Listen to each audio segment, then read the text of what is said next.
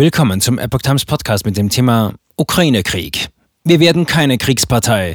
Lambrecht widerspricht Lauterbach. Ein Artikel von Epoch Times vom 2. Oktober 2022. Bundesverteidigungsministerin Christine Lambrecht hat ihrem Kabinetts- und Parteikollegen Karl Lauterbach in Bezug auf Deutschlands Rolle im Ukraine-Krieg widersprochen. Es ist ganz klar, sowohl für die deutsche Bundesregierung als auch für die gesamte NATO, wir werden keine Kriegspartei, sagte Lambrecht am Sonntag in der ARD-Sendung Bericht aus Berlin. Bundesgesundheitsminister Lauterbach hatte zuvor auf Twitter geschrieben, wir sind im Krieg mit Putin. Der SPD-Politiker bezog sich mit seinem Tweet am Samstag auf Äußerungen des Schriftstellers Richard David Precht. Dieser hatte gefordert, einzelne NATO-Staaten sollten Russland garantieren, dass die Ukraine nicht in das Bündnis aufgenommen werde. Mal ehrlich, was sollen denn jetzt Kniefälle vor Putin bringen? schrieb Lauterbach dazu. Wir sind im Krieg mit Putin und nicht seine Psychotherapeuten. Es muss weiter konsequent der Sieg in Form der Befreiung der Ukraine verfolgt werden. Ob die Psyche des russischen Präsidenten Wladimir Putin das verkrafte, ist egal. Lambrecht betonte hingegen in der ARD, das Prinzip, nicht Kriegspartei zu werden, hat uns von Anfang an geleitet. Und daran hat sich auch nichts geändert. Die Ministerin war am Sonntag von einem Besuch in der Ukraine zurückgekehrt.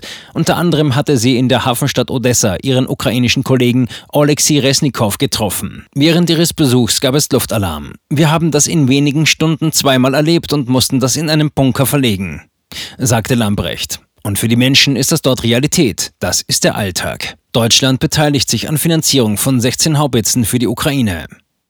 Die Bundesverteidigungsministerin teilte derweil mit, dass Deutschland, Dänemark und Norwegen gemeinsam die Produktion von 16 slowakischen Haubitzen für die Ukraine finanzieren. Das Projekt habe einen Gesamtwert von 92 Millionen Euro. Die drei finanzierenden Länder teilen sich die Kosten demnach zu gleichen Teilen. Beschafft werden den Angaben zufolge 16 Radpanzerhaubitzen vom Typ Zuzana 2 aus slowakischer Produktion.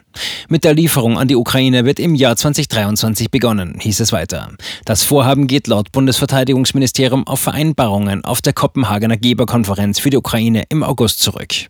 Lambrecht sagte in der ARD-Sendung Bericht aus Berlin, Deutschland werde sich noch in vielfältiger Weise engagieren und auch wieder, so wie bisher auch schon, mit Partnern zusammen. Sie betonte, dass über Ringtauschverfahren die Ukraine jetzt schnell mit ca. 100 Panzern beliefert werden kann.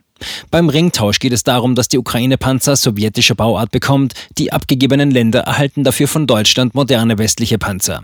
Vereinbart wurden solche Tauschaktionen mit Slowenien, Tschechien, der Slowakei und Griechenland.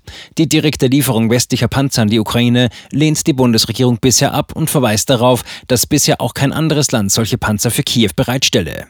Lambrecht sagte dazu in dem ARD-Interview, die Panzer sowjetischer Bauart seien Militärgerät, mit dem in der Ukraine sofort gekämpft werden kann, wofür es keiner aufwendigen Ausbildung mehr bedarf und wo auch die Ersatzteile da sind, wenn es dazu kommen muss, dass eben instand gesetzt werden muss.